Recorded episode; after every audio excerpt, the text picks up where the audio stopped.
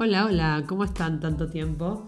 Eh, yo muy bien, la verdad que contenta porque hoy voy a hablar de, algo que hace mucho que tenía ganas de hablar, que es de los picos de glucosa. Eh, empezamos con presentándome, que soy Gabriela Gemián y este es un nuevo episodio de Hacemos que las cosas pasen.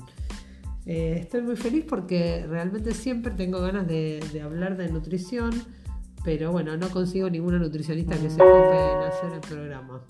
Así que eh, hoy voy a hablar del método de la glucosa.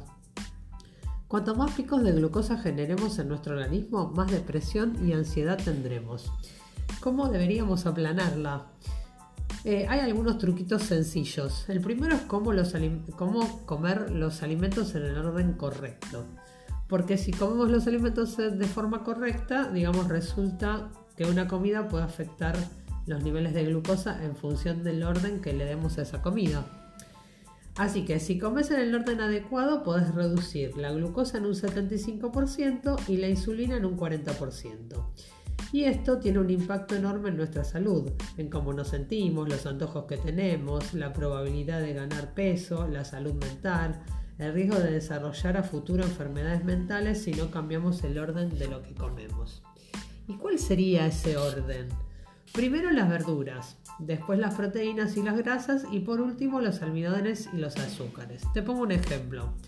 Tenés un poco de pollo, brócoli, arroz, palta y algo de chocolate. El orden correcto para comer estos alimentos sería primero como el brócoli, segundo el pollo y la palta y después el arroz. Y de postre te comes el chocolate. Y si siempre empezás con las verduras y después la proteína y el almidón vas a notar una diferencia enorme no vas a tener un pico de glucosa y tu energía se va a mantener mucho más estable y te vas a sentir mejor todo el día. Y esto funciona porque las verduras tienen fibra y la fibra es una sustancia que crean las plantas.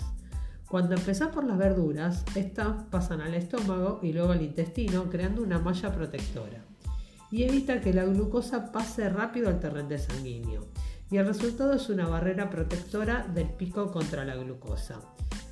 Y si mi comida es un sándwich, por ejemplo, o algo cocido, o un plato donde todo está mezclado, entonces vamos por el truco número 2, añadiendo primero un plato de verduras y después comemos lo que tenemos, para tener menos inflamación, menos envejecimiento y te vas a sentir mucho mejor.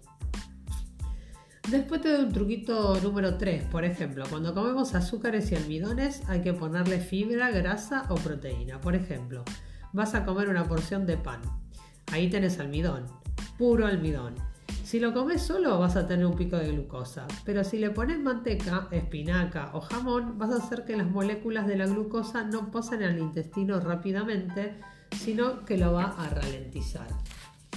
Si vas a comer tarta, come algunas almendras o yogur, zanahorias que tenés en la heladera. Hay que recordar que los hidratos no están desnudos, el vinagre de sidra, de manzana, cualquier vinagre son sustancias mágicas porque contienen moléculas de ácido acético y hacen dos cosas. Si antes de comer te preparas una cucharada de vinagre en un vaso con agua, vas a reducir el pico de glucosa de la comida en un 30% y el de insulina también, porque ralentiza los almidones y además va a los músculos, aplanando la curva de glucosa. Esto sirve mucho para las personas con antojos o que la comida les genera cansancio. Lo ideal sería tomarlo entre 10 o 20 minutos antes de comer. Si lo podés hacer aunque sea una vez al día sería buenísimo. Otro truco es cómo desayunar. Para empezar el día sin tanta glucosa circulando hay que desayunar salado. No comer nada dulce. Si querés una fruta, bueno, y así no vas a disparar la glucosa. Vas a estar más ágil, vas a poder tomar mejores decisiones y llevar mejor tu día. Se trata de aprender a comer mejor. Así que acordate, primero fibra, después proteína, grasa, almidones y azúcares. Y todo tu cuerpo te lo va a agradecer. Y yo también te agradezco que me hayas escuchado y te espero en el próximo episodio de Hacemos que las cosas pasen.